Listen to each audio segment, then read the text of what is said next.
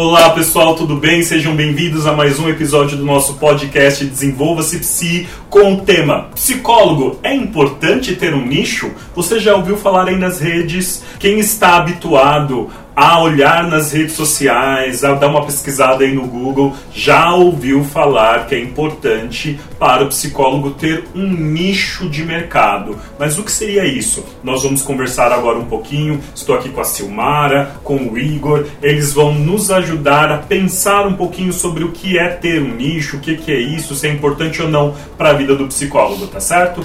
E aí, Igor, o que é esse negócio de nicho? Explica para mim.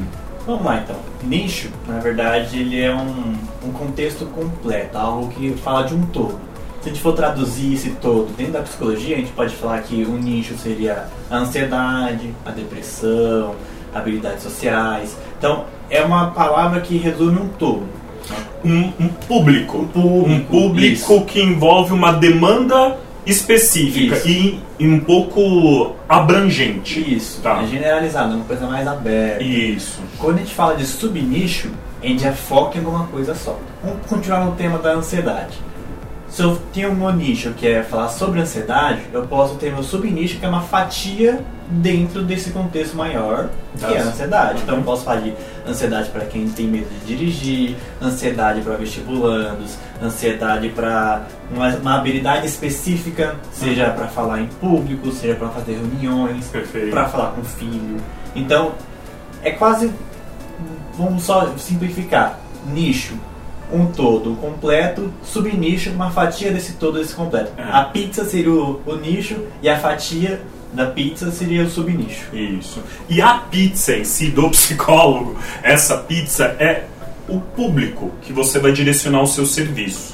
Então, quando você pensa num nicho, você está pensando no público que você vai direcionar o seu serviço. Quando a gente se forma em psicologia, a gente está habilitado a atender quase qualquer público. Então, você pode atender pessoas que têm depressão, ansiedade, problemas de relacionamento, toque, enfim, pega lá o DSM. Teoricamente, você está habilitado a atender as pessoas com aquelas demandas.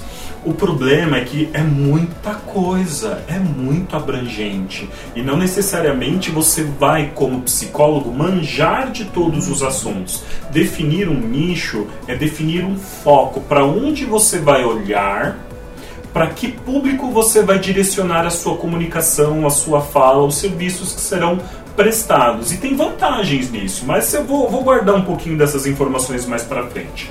Silmara, você tem uma postura diferente aí com relação a nicho. Compartilha conosco. É, na verdade não é uma postura, é uma ideia. Isso. Né? Assim, é, eu, eu não tenho um nicho definido, nunca pensei sobre isso, né? não estudo ainda sobre isso, mas é mais numa uma dúvida mesmo, assim, um receio de. É, quando eu ouço falar, né, essa questão do foco, né, de você uhum. ter um público-alvo, né, de você falar para aquele público em específico. Eu fico imaginando, será que isso não restringe muito né, a minha atuação profissional? Será que definindo esse público, falando para esse público, o meu trabalho não vai ficar tão restrito a isso? Uma ótima pergunta, é bem comum. Quando a gente começa a falar de nicho, poxa, eu me formei em psicologia, eu estudei, eu estudo ali diferentes patologias e agora eu vou focar numa fatiazinha do mercado, né? Eu vou restringir os meus serviços, aquilo. Já é tão difícil eu ter paciente, né? Falando que eu atendo de A a Z, imagina se eu focar num, numa fatia só do mercado. É o contrário, gente. Por quê? As pessoas nos procuram, quando nós falamos de marketing nos podcasts anteriores, por termos uma autoridade. Quando você foca num nicho, você começa a demonstrar para, aquela, para aquelas pessoas, e não só para a fatia que você escolheu, para o público em geral, que você sabe muito sobre um determinado tema. Então, se você sabe muito sobre ansiedade, se você sabe muito sobre depressão, se você estudou especificamente, por exemplo, depressão pós-parto, e você atende pessoas com esta demanda, e você entende que entrega um bom serviço para pessoas que têm esta problemática, ao falar com o grande público a respeito deste, desta a respeito deste problema, a respeito dessa questão, é, você come, começa a transmitir para os outros uma autoridade. E elas procuram o seu serviço por reconhecerem valor naquilo que você está dizendo. E o fenômeno que ocorre a partir do momento que você define um nicho é que ao atribuírem valor ao que você fala, ao te reconhecerem como uma autoridade naquele assunto, as pessoas não te procuram só por aquilo. As pessoas vão te ligar e vão falar assim: Ah, Silmar, eu vejo que você está falando aqui sobre depressão pós-parto, mas eu tenho aqui um familiar que ele tem ansiedade. Você atende também? Porque eu gosto tanto dos seus vídeos. Eu gosto tanto dos seus textos, eu queria indicar para alguém como você. Aí o que você vai dizer se você também atende pessoas com ansiedade? Claro, não é. Ali é um dos serviços que eu ofereço. Pelo contrário, eu também falo sobre isso, sobre isso, sobre aquilo. Na verdade, o seu nicho vira o seu cartão de visitas. Faz sentido para você isso? Faz, mas pode correr o risco de de repente a pessoa olhar no meu Instagram, né, ou nas minhas redes sociais, é, depressão pós-parto falar, não, ela fala muito de depressão pós-parto, acho que, né, e parar de consumir esse conteúdo e buscar, de repente, ah, vou atrás de alguém que fale mais de ansiedade. Isso também pode acontecer. Pode, por isso é importante. É importante pensar assim, então, se eu fiz uma fatia ali, né, do mercado para eu poder começar a falar, é importante que aquela demanda eu realmente queira receber pessoas também. Porque, claro, quanto mais eu falo de um determinado assunto, mais eu vou atrair pessoas que tenham interesse naquele assunto. Então, não somente, tá? Todo discurso ele filtra. Mesmo que você queira falar de uma forma generalista, você vai afastar pessoas que querem uma coisa mais específica. Não existe um discurso que seja universal, que não filtre pessoas. Se você tem um discurso mais sério, você vai afastar pessoas que gostam de um discurso mais bem-humorado. Se você tem um discurso mais bem-humorado, você vai afastar pessoas que, tem, que gostam de um discurso mais sério. Ah, não dá para dar uma pitadinha de todos, você vai afastar pessoas que não gostam da pitadinha de todos. Não tem como ser universal um discurso aproxima umas pessoas e afasta outras pessoas. O interessante, então, como é que eu faço para definir o meu nicho? Já perguntando e já respondendo. Você quer ajudar? Como é que eu faço, senhor Igor, para definir sim, claro. o meu nicho? Hum. Essa dúvida que a, que a Samara trouxe é bem recorrente mesmo. Também você pode ter tipos de públicos, tipos de gostos. E aí você se pergunta, tá, mas qual é o seu público que eu vou querer atingir, né? Qual vai ser o meu público-alvo? E você vai ter que definir o seu nicho. Perfeito. Então, a partir do primeiro momento para você definir o seu nicho, só repetir aqui. Para você definir o seu nicho, você olha de acordo com seus atendimentos, um tema que você gosta mais de falar, seja lá ansiedade, depressão, toque, enfim. Uhum. Qual que você sente mais liberdade para falar? Qual tema você sente mais confortável para atender? Ali você já começa a estabelecer seu nicho. o que eu gosto de estudar de repente você fala assim, ah, eu não manjo nada, acabei de sair da faculdade, ou eu já atendo há 30 anos, mas não sinto que eu não manjo nada de nada, né? Olha o pensamento absolutista, impossível, mas ok. Pensa aquilo que você gosta de ler sobre, aquilo que você tem interesse em se aprofundar, isso pode ajudar. Sim, e aí a partir desse primeiro passo, você identifica aquilo que você tem mais a proximidade, até mesmo uma dúvida, eu tenho dúvida disso, não vou uhum. aprimorar meu, meu conhecimento aqui. E já se torna uma possibilidade de se tornar um nicho. Então você vai começar a publicar sobre isso, falar sobre isso. Uhum. E as pessoas que gostam também desse tema vão se aproximar. Aqueles que não conhecem, que têm uma curiosidade, talvez possam me ajudar, também vão se aproximar. Porque é isso que você falou, que agrega valor. Se a gente for falar, falar de uma maneira bem genérica, eu gosto de dar exemplos bem superficiais, exemplos assim que uhum que engloba todo mundo, não só da psicologia. Sim. A gente pode pegar marcas famosas de ah, smartphone, perfeito, perfeito. marcas específicas. Eu gosto muito de eletrônicos. Uhum. Então a gente pega uma marca lá e sabe que o celular é muito bom. E você só compra celular, celular, celular, celular. Uhum. Mas você fica pensando, mas essa marca tem outros produtos também. E eu sei que o celular é bom. Perfeito. Se eu comprar uma televisão, um relógio, outro aparelho eletrônico, será que vai ser tão bom assim? Uhum. Mas se eu gosto, eu vou experimentar você faz o teste, você compra, às vezes acaba gostando ou não. Uhum. Então você agrega valor àquela marca, você agrega valor àquele produto. E na psicologia é a mesma coisa. Perfeito. Você agrega valor àquele profissional e vai atrás de outro serviço. Não está apostando muito sobre ansiedade? Mas será que depressão pode me ajudar? Ah, ele fala tão bem sobre isso, isso. né? Será ele é uma pessoa tão ele inteligente? Isso, tá, muito bem. E aí a pessoa agrega o valor para você. Muito bem. Ajudou? Eu tô pensando aqui, né? Ah, eu tava pensando aqui, Júlio, qual é a desvantagem ou qual é o risco, então, que eu corro de não ter um nicho de Ok. trabalho? O risco, a desvantagem está muito associada à dificuldade de você gerar demanda para o seu trabalho. Quanto mais abrangente for o seu posicionamento no mercado, mais difícil é gerar autoridade. É difícil alguém que manje muito de tudo.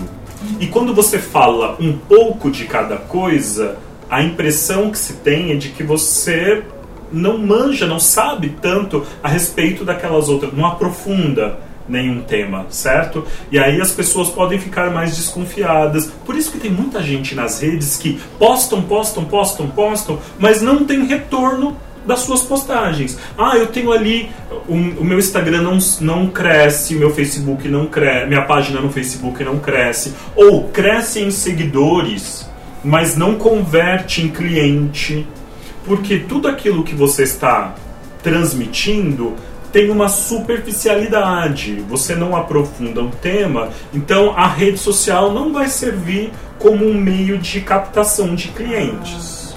Entende?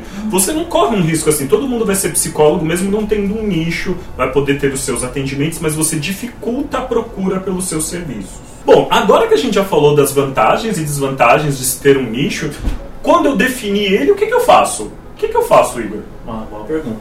Então a gente está lá nesse universo todo dos nichos e subnichos. Beleza, estabeleci meu nicho ou estabeleci meu subnicho. E agora, o que, que eu faço? Esse é um passo de você pegar dentro desse nicho que você escolheu e dentro desse subnicho quais são as necessidades dessas pessoas, desse Uhum. público-alvo, seja ele do subnicho ou do nicho. Então a partir desse momento você faz uma lista. Pessoas com ansiedade, quais são as necessidades delas, quais são as dores que essas pessoas têm. A gente pode generalizar aqui, mas geralmente é ruminação de pensamento, Isso. pensar em coisas catastróficas, tentar controlar o futuro, Perfeito. achar que qualquer coisa de ruim pode acontecer, menos coisas boas. A evitação, A evitação. evitam situações sociais ou as evitações fóbicas. Sim. né? Aí tem as questões fisiológicas também, lá da hiperventilação, taquicardia, achar que vai morrer a qualquer momento. Sudorese, insônia. Então, essas são as, sim, bem genéricas, mas bem comuns da, as dores daquele nicho ou daquele subnicho. Diante disso, Se fosse depressão, então, só pra gente. Porque é muito clássico a gente falar da ansiedade, né? Então, quais são as dores envolvidas em pessoas que têm depressão? A apatia, elas perdem o prazer nas situações que antes elas sentiam, né? Então, que é a anedonia, na verdade, a ausência do prazer. Eu não vou usar esse termo, por exemplo, ah, você que sofre com anedonia, né? A palavrão, maioria das pessoas não sabe. Eu não estou falando com psicólogos, eu estou falando com pessoas leigas que sofrem com depressão. Você que perdeu o prazer nas situações que antigamente eram para você prazerosas, eram de lazer. Né? Você que agora só enxerga os aspectos negativos da vida, que tem sofrido com irritabilidade, ganho ou perda de peso. Eu vou comunicar com aquelas pessoas a partir das dores que elas têm. Então eu vou listar isso. Que, que mais? Eu tô falando muito da ansiedade, que eu acho que é o meu, meu nicho. e já declarei isso pra mim mesmo. Então, depois que listamos a. classificamos o nicho, listamos as suas dores e as suas necessidades, Uhum. então a gente vai listar agora quais são as possíveis soluções. Então a gente sabe que. Vou pegar meu nicho aqui, que é a ansiedade, que eu até Aham. tô falando um pouquinho mais dela. Eu sei que na ansiedade tem a, a questão da ruminação de pensamento, leitura. é, previsão do futuro, achar que vai ser coisas catastróficas. Então, as minhas soluções é trabalhar com técnicas que abordam isso, que abordam essa necessidade de querer prever o futuro, que a gente chama de distorções cognitivas. Aham. Então, eu vou trabalhar com as distorções cognitivas, regulação emocional. E já que eu estou já classificando como que eu vou listando essas possíveis soluções, eu vou apresentar para esse público também como que a gente vai fazer isso. Perfeito. Então, com psicoeducação sobre o que, que são essas distorções cognitivas, Uhum. a apresentação do meu método de trabalho, que é a terapia cognitiva comportamental, Uhum. regulação emocional ali com as técnicas de relaxamento corporal, técnicas de Respiração. respiração. Então, tudo isso vai estar em volta no que a gente listou de dores e que a gente listou de necessidades. Uhum. E vai ter o próximo passo. Como que eu vou apresentar isso para ele? Perfeito. Eu posso apresentar ali de uma maneira ali por mensagens, em grupos, no meu Instagram. posso fazer um grupo de treinamento, Uhum. posso ir em empresas fazer palestra. Então, Posso formar um grupo separado. Conforme eu vou apresentando meu trabalho no Instagram, no Facebook, eu posso ter um grupo no Telegram, eu posso ter um grupo no WhatsApp, onde eu vou é, postando conteúdo específico para as pessoas que têm interesse naquela dor, naquela necessidade. Isso tudo vai criando essa autoridade. Lembra que o objetivo é a criação da autoridade para virar cliente, para gerar demanda. Perfeito. Então, se a gente pegar tudo isso resumido, é a maneira que você vai se apresentar, mostrando aquilo que você tem de qualidade, aquilo que você tem de domínio dentro daquele nicho, e vai aproximar pessoas que fazem essa procura. E também vai aproximar pessoas que não têm esse conhecimento, mas que hum, percebe que, essa, que ele, essa, esse psicólogo manja muito disso aqui. Aham. Então, se ele manja disso, será que sabe disso aqui? Talvez nem saiba, e tudo bem também. Uma maneira de você se aprofundar e começar a postar outros tipos de conteúdo. Isso. Então você vai divers- diversificando. A Simara até comentou de, tá, e se eu não postar, postar diversas coisas? O que pode acontecer? É muito, muito do pouco e pouco do nada. Né? Quando você faz muitas postagens aleatórias de coisas diversas, o público fica tipo perdido. Tá, mas qual que é o foco dessa pessoa? Então eu vou trazer de novo o exemplo da marca. A gente conhece no mercado diversas marcas que não são tão boas assim, não tem boas qualidades, mas você olha no catálogo, tem diversos produ- pro- produtos para diversos os públicos. Aham. Mas você não atribui valor, você às vezes nem compra por conta que Você fica desconfiado, é, mas na não vai testar, isso Ah, não vai né? me ajudar. Então, essa classificação de nichos e depois de dar uma diversificada é uma maneira de você aproximar aqueles que você quer aproximar e depois diversifica. Coloca outras, outros domínios que você tem também, outras coisas que você se sente à vontade, também não é forçando a você a fazer essas postagens apenas para agradar. Tipo, eu não falo muito sobre depressão pós-parto, que a, a Simara falou. Aham. Mas eu sei sobre depressão. Mas eu não manjo muito de depressão pós-parto. Tudo bem, Uhum. posso focar em outros tipos de depressões. Isso. Né? Você, na verdade, vai escolher de acordo com aquilo que você tem mais interesse também, gosta de atender.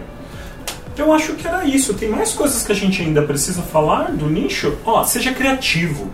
Ah, eu acho que um ponto interessante. Eu posso ter mais de um nicho, talvez, e a partir do momento que eu escolhi um nicho, eu nunca mais posso mudar?